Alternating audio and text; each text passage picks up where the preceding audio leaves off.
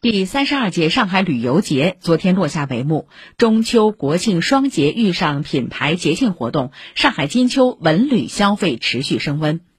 据上海市文化和旅游局统计，自九月十七号到十月六号举行的上海旅游节期间，上海宾馆酒店客房平均出租率为百分之五十四，较此前一段时间明显增长。上海地区旅游、餐饮、娱乐售票等日常消费类交易总金额为三百六十点八亿元，环比八月十七号到九月六号增长百分之八点七。自一九九零年创办以来，已过而立之年的上海旅游节始终坚持让市民游客走进美好与欢乐的办节宗旨。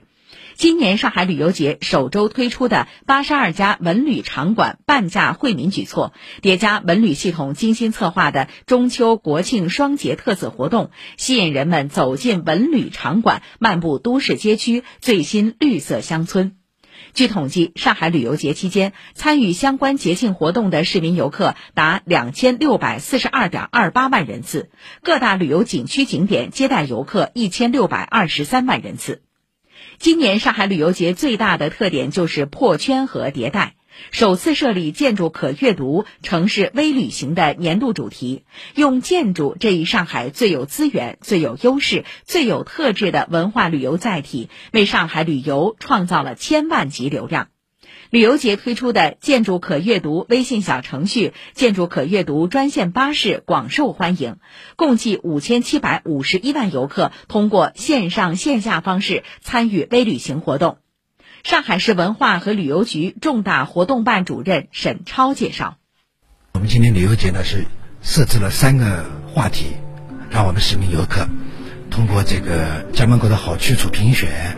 我爱上海的旅游，还有这个。”一江一河潮万里的评选，体验上海的文化旅游资源，同时也是起到推广上海旅游资源的一个作用。此外，受益于城市加快数字化转型和文旅新空间持续扩容，云上旅游节线上活动总点击量达十一点七亿次。这些颇有种草引流能力的线上活动，成为人们在国庆假期自发打卡的导览图，鼓励人们在城市各处享受微旅行、微度假、慢生活。智慧酒店、智慧景区、智慧博物馆以及在线预约等手段，为市民游客系牢安全阀。文化和旅游行业持续推进科技融合与产业升级，提升游客便利度。